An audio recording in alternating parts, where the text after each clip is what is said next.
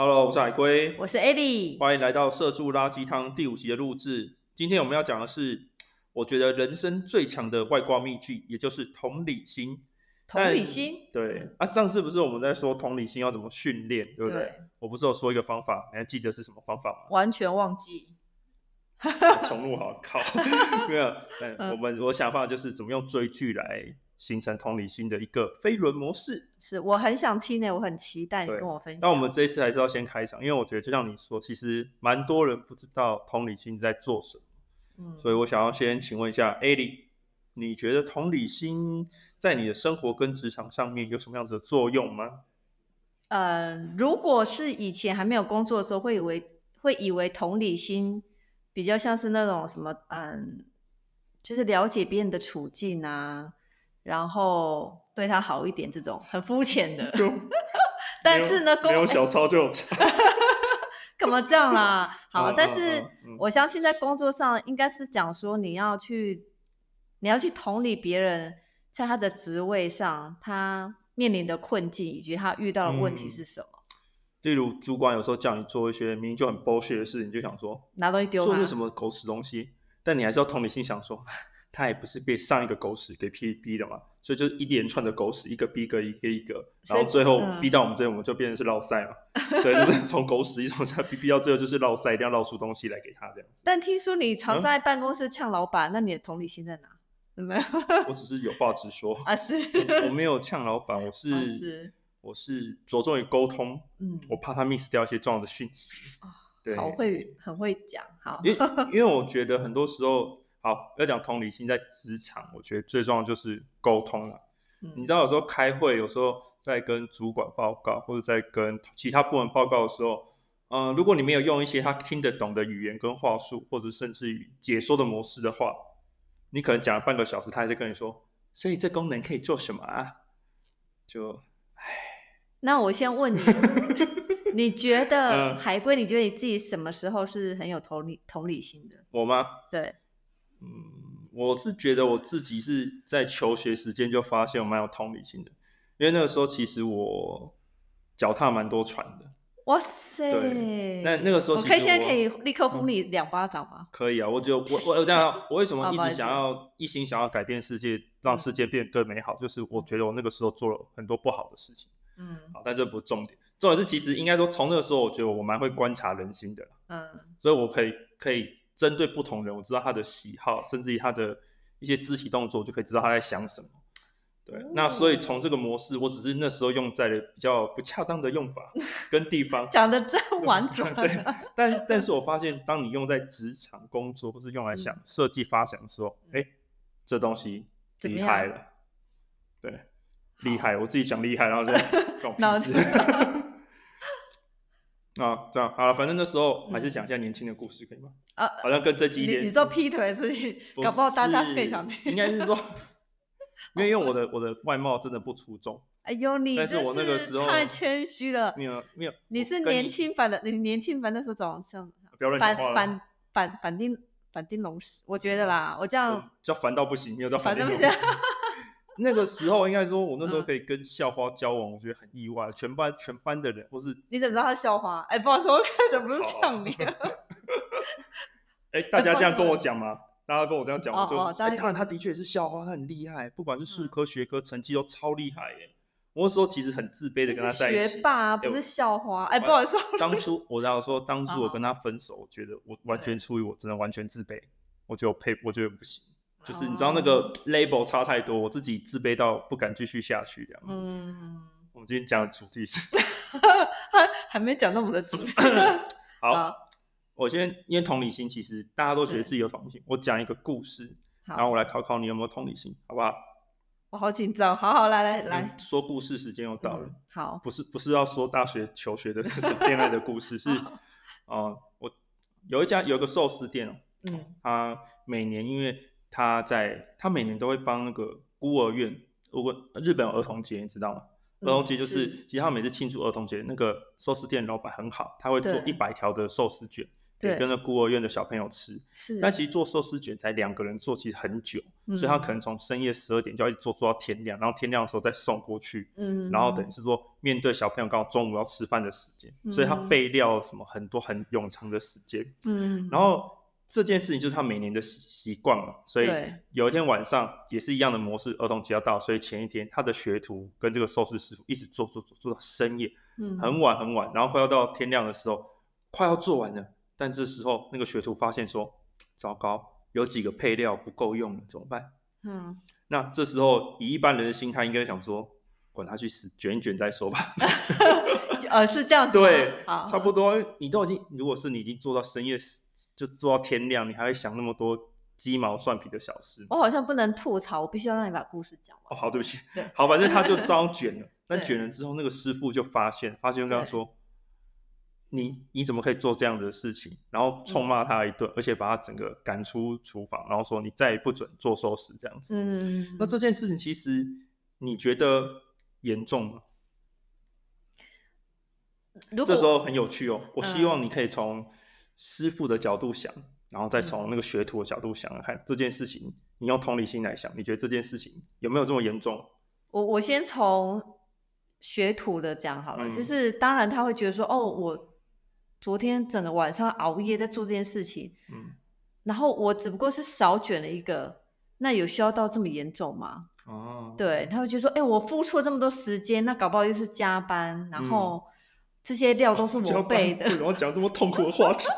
不知不觉开启一个很机车之先加班。让我讲完好，好，然后他搞不好觉得说，这些采买的过程可能也遇到一些辛苦啊什么。嗯，我只是少卷了一条这样子，但呃，但我现在比较能够理解师傅。我自己理解的是，呃，因为师傅其实他每年真的就是提供给孤儿院一百个，那可能就是。我自己在猜，可能就会有一百个小朋友，嗯嗯，来到那个现场去吃他们送给他的寿司。嗯嗯、那今天其实这个一百个小朋友对他来说，这是他对他的承诺。嗯，那如果他发现到现场之后有一个小朋友，其实每一个小朋友对他来说都是个顾客，哦、他没有达到他对顾客的承诺，我觉得这是一对一个商家是一个很大的。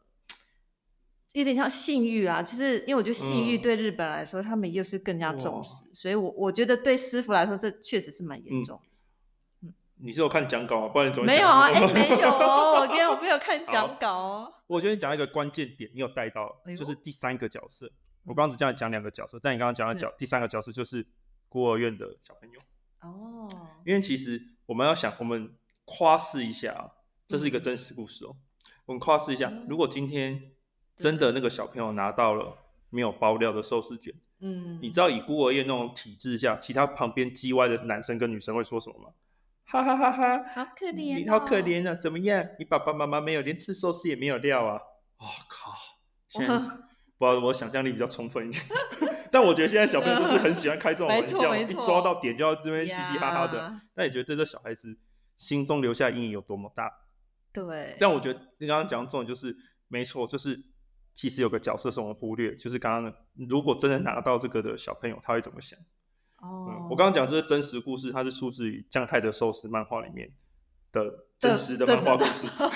我我知道图啊，因为我要讲就是同理心，就是不只要察觉你跟他，还要察觉你们那个关系链的其他人的想法。嗯，所以没想到你是这么有同理心的 designer。哦，哦好歹我也工作了，you know，不能讲几年。I know，我不 know。但我确实没有带到那个小朋友情绪啊，我只是在想到是他们的约定这样子。嗯，果然妈妈真的比较想比较多。如果你现在给随便一个臭男生去想，嗯、因为我这一题在课堂上问过很多学生或是业界的一些人士，嗯、真的、哦、几乎没有人答得出来。你是一百分？对，你是。算蛮多人答出来，里面其中一个。哦，没有，真的真的蛮多人答不出来的，因为其实他们不会，嗯、就像之前上一集讲到的嘛，回去新上一集，嗯、反正就是思维的维度跟广度不够的话，嗯、你想事情单点去想就智障嘛，对不对？啊，不要不要骂人啊。好，那我觉得从这点我要讲几个，因为我们刚刚讲今天要讲是追剧同理心嘛，对，对不对？那其实它是一个很简单的模式，要怎么拉回追剧同理心这这几个字呢？我觉得我先讲几个有趣的影集，嗯、让大家我建议大家可以去看，因为我觉得那几个影集蛮棒的。嗯嗯，我不知道你有看过那个串流王者嘛？就 Spotify 的那个创业故事。接下来你讲的这几个影集，我全部都没看过。好，因为我 平常才晚上实在是太忙了。哎，我先讲一下，因为我晚上我要带小孩。曾经我有一次不小心迷了迷，就是他小时候我迷上了《甄嬛传》。嗯。然后那一次我就因为《甄嬛传》实在太好看，我就是欲罢不能。然后我就把小孩丢在旁边，让他自己那边玩，然后我就那边追，我就我还快转。然后他睡着之后，我还用 iPad 边哄他边那边玩上面看。然后我就发现我我好像追到第五十集的时候，我就发现我自己这样不行，真的不行。我又很累，然后我小孩又何必？对，然后我觉得那时候可是你知道追到一半又没办法暂停，所以我就还是逼自己把它把它看完。然后。可是我就告诉自己，绝对不可以再这样。然后他对职场又没有很大的帮助，因为职场比较没有那么多爱恨纠葛。对，我就觉得看完之后就很空虚，就觉得哎，所以我关我屁事。就我到底得到了什么？就是呃，对，就是很好看，但对谁驾崩了关我屁事。对，所以我就觉得好，从此之后我再也不追剧。嗯，好不好？是题外话。没关系，因为像我大概。在家大概听“皇上驾崩”这句话，起码听过十次以上。表示我老婆大概重复看了十次以上，因为到最后一集就是皇上驾崩。不是你老婆对你说：“皇上，你想你想喝茶吗？”不是这样吗？没有，通常是我问说今天晚上要买什么饮料。但是但是你讲没错啊，其实我觉得这是重点。对，重点就是，哎，现在人时间非常少。如果你要用，就像刚刚讲，为什么说追剧同理心？你如果能够追到好的剧，其实你最好尽量找一些。跟你自身职场或是你未来职涯发展有关的，哦，又好看的，这样才不浪费时间嘛，对不对？是，对，所以古装我一旦都是先否决，对，因为我我先否决国，没错，然后我真的先否决古装，因为我时间也有限，我跟你差不多了，嗯，对，那我觉得 Spotify 这个串流王者，我觉得他好，为什么觉得推荐他看？是因为我觉得很少有影集，他一口气把那个五个人设一次讲完，他每一集就讲一个人设，例如说。第一集就讲那个他们那个创办人的故事嘛，就他怎么从一个小小的痞子，哎、嗯，现在讲别人真好，反正随便骂他也没关系，他不会懂。那种小小的痞子，然后写写扣嘛，然后突然把他写的那个扣卖出去之后，就突然开跑车，干嘛超爽啊！但开跑车的时候，嗯，他就有一幕一直在描写他在开跑车，然后家里堆很多东西之后，他开始觉得物质有点无聊，boring，你知道吗？好讨厌哦！对啊，对，是蛮讨厌的，没错。然后他就开始。就是开始想要，他开始找一些朋友想要创业或者什么，他有一些新的 idea 跟新的想法，嗯，他要激发起他创业的念头，嗯，然后找到投资人 pitch 或者什么，但他叭叭叭，但最终他成为一个就是这么伟大的人，哈，应该说很伟大的人，对。但我要讲的是，他怎么从一个单人，然后到组织到集团，嗯，然后他这样的成长历程，我觉得很很有感，因为他把它浓缩在一集，嗯，然后这个是刚刚讲他的创业嘛，对，对，因为我觉得他很有趣，他从法律，他有讲一个律师的故事。就是律师的立场在法务之间，就是公司的法务，其实我们一直都不太知道在干嘛，对不对？哎，对。哎、但他因为因为有他这个历史，他有他这个角色出现，我才知道、嗯、哦，原来公司的法务是在做这些事情。嗯。然后也知道他为什么常常在，呃，就是我们比如说企业有些愿景。但这些愿景跟法务的法律其实有抵触，那你要怎么去？融合或者是采纳、嗯嗯，甚至于说要争取，因为假如说老板就是说我就是要保持我这个特色或这个愿景，你为什么要用你的法律专业知识来忽局限我的发展？嗯、其实那个立场也很有趣。然后还有另外一个就是，我觉得他讲到工程师那个最有感，工程师就最衰嘛，因为那个他们的创办人 Daniel 他本来也是工程师，对。然后但他角色变成老板之后，他开始叫下面工程师做事情嘛。嗯。我觉得影集有点演的有点夸张，影集有一夸张就是。我就是想要无缝接轨，或是没有 lag，为什么他还是在我按照滑鼠那秒，他还是 lag 了三秒？然后，然后但工程师会说，我们已经从原来从原来的两分钟变成是 lag 三秒，你还有什么？你为什么还不满意？嗯，但你不觉得那个很那个情境很奇妙？就是其实他已经就像刚刚讲，那个三秒真的那么重要吗？嗯，也我觉得对我当下我自己都会觉得说，靠，没有那么重要嘛。对，可是对于那个创办人员他就觉得这三秒延迟就足够让他这个提案破掉了，因为当他那时候去把他这个东西真的做好之后去给别人 pitch 的时候，嗯，他按下去那个串流屏，按下去的瞬间音乐是直接播出来的，他完全没有 lag。可是你想想看，如果他是搜寻完之后有个三秒 lag，那三秒的空气宁静，有可能就会觉得说啊，你还不技术不成熟还是什么？嗯，可是最终他做到那个无缝接轨的时候，其实令人蛮震撼的。可是背后的工程师是每次都被他大 破口大骂，说为什么没有？为什么没有？为什么不行？为什么不行？然后我觉得工程师就是一直被刁，然后他就一直不断想新的解法。嗯、我觉得他还没离职也很厉害。对啊，就是你想想看，我们公司，我们你们公司，我们跟他讲说，就直接说做不到，然后我们就说、啊、哦，对不起，做不到。对，他就说没办法啊，现在技术就是这样子。那你会说什么？我说哦，好吧。对，因为我们很有同理心嘛，对不对？对啊。我们知道他们要早点下班，早点回家，早点做自己的事情，所以我们只能说好吧，辛苦你了。对，我们不敢多说嘛。然后我们就会想说，我跟你主管说干。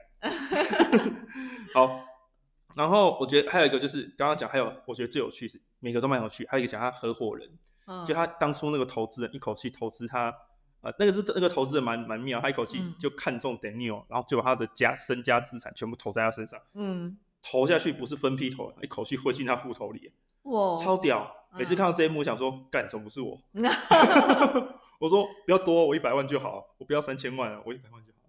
然后反正他投了之后，他也陪他到处去。串他的人脉嘛，嗯，然后才成功帮他打造成这个王国嘛，嗯，但是也因为这个投资人其实个性非常的，我觉得影集就是这样会比较夸饰啊，但是比较夸饰，你比较有感觉，嗯，但我觉得就是他非常的狂妄，也可以说自大，但是也很有自信，嗯，但他看人真的蛮准的，嗯，但是所以最后也是因为他，他有点类似有点像是过动儿或是焦虑症的小朋友，然后长大变成投资人，对，超猛。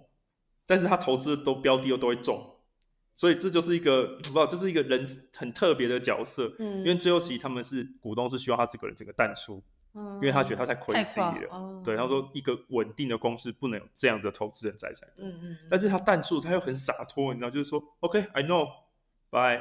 然后说，哇，有钱人就是淫欲，对啊，就是哦。哎、欸，我们的结论不可以这样子，我们现在讲。追剧同理心，好拉回来。哦，我我我很希望大家看完这个东、嗯、这个 串流，我很希望大家看完这个串流王者已经是好吧？是希望其他一次才六集，是希望有钱。我也希望，就是六集，他讲了六种不同人的身份啦。对，那六种不同的身份，你可以快速理解到这个生态圈的六个人，他们是怎么样彼此互相交错的那个剧情，跟他们的生态是怎么在交接在一起。嗯我觉得超棒，所以为什么说要看同理心的话，其实这一集看了你会非常有感，而且就是你看一个影集，一口气补六个角色，还有什么的，对吧？像我们以前顶多追一个医疗恋爱剧嘛，就只能补一下医生跟护士，医生，啊、医生跟护士嘛。然后之前什么，反正我觉得追剧同理心，我都在讲模式中。我还我，但我最近有看一部，我觉得超棒，但我知道你一定没看，因为你还停留在《后宫甄嬛传》。嗯，我看一个日剧，它叫《一兆游戏》。对，嗯，那那个游戏，我觉得，嗯。我要讲一下，我想想看，它其实，嗯，它的整个故事剧情它还没完结啊，嗯、但是，哎，这礼拜应该完结了。它的剧情其实整个就是很直接粗暴、简单易懂，嗯、但他讲的其实我觉得很对。他讲的完全是现在商场怎么样一个人成功到并吞别人，然后又失败啊？到最后有没有失败我不知道，嗯、但我要讲的是，他整个起起跌跌故事就在十集里面演完呢，而且那个十集是。他可能真的从一开始两个人什么都没有，嗯，然后忽然之间就获得三百万轮，那个我们叫轮哈，随便，嗯，然后之后他可能就往上飙，变成三千万，三千万之后他又飙到一亿，一亿之后别人就说我要花十亿买下你，就他整个故事流程非常紧凑缓慢，可是他用的手法就是那么简单粗暴，但是我真的觉得我看过的一些案子跟看过的一些书上，嗯，真正成功案例好像大部分都是这么简单又粗暴，嗯，我来问你一题哦。你觉得要问我了，好来，我好紧张，我都没有、啊。反正他们那个讲的，他们是一个新创公司啊。我、嗯、我觉得我问的问题不是只针对这个剧啊，你没看到这个剧也没关系。Oh, OK。你觉得一个成功的创业家要打赢他对手，最快逆转胜的方法有什么？最快打赢？对，如果你已经明确知道你干不掉他了嘛，嗯，你想说我干不掉他，可是我要助长我自己的商业模式跟我的事业发展，我有什么办法可以打赢他？我知道我打不掉他，但是我又想打赢他。嗯、你必须打赢啊，不然你就破产了、啊。我不能跟他同结盟吗？例如说，嗯、他可他的产品可能某些地方有缺漏，被我发现，嗯，然后我就因为我打不败，没有办法打败他，那我就去跟他谈说，嗯、好，那我们一起合作。在，搞不好 A 你的是 A，我的 B，嗯，但是扣掉 B A 之后，B 没有比较好，但是 A 加 B 一定会比原本的更好。嗯，我的想法是这样。你这段话讲出来，其实基本上听众都听不懂在讲什么。哎，对，好。但是我觉得你讲的重点是没错，就是打不赢他就跟他结盟嘛。是。对，当然结盟一定要先抓住别人的弱点或缺点，对，或是你有带出别人更大，你有带给他更大的胜机嘛。对。如果讲来这这个商场，如果一加一才等于一点五，谁要跟你加零点五？对啊。所以我觉得你讲很重，就是合作是一个最棒的。但合作之前，先找到他的缺点。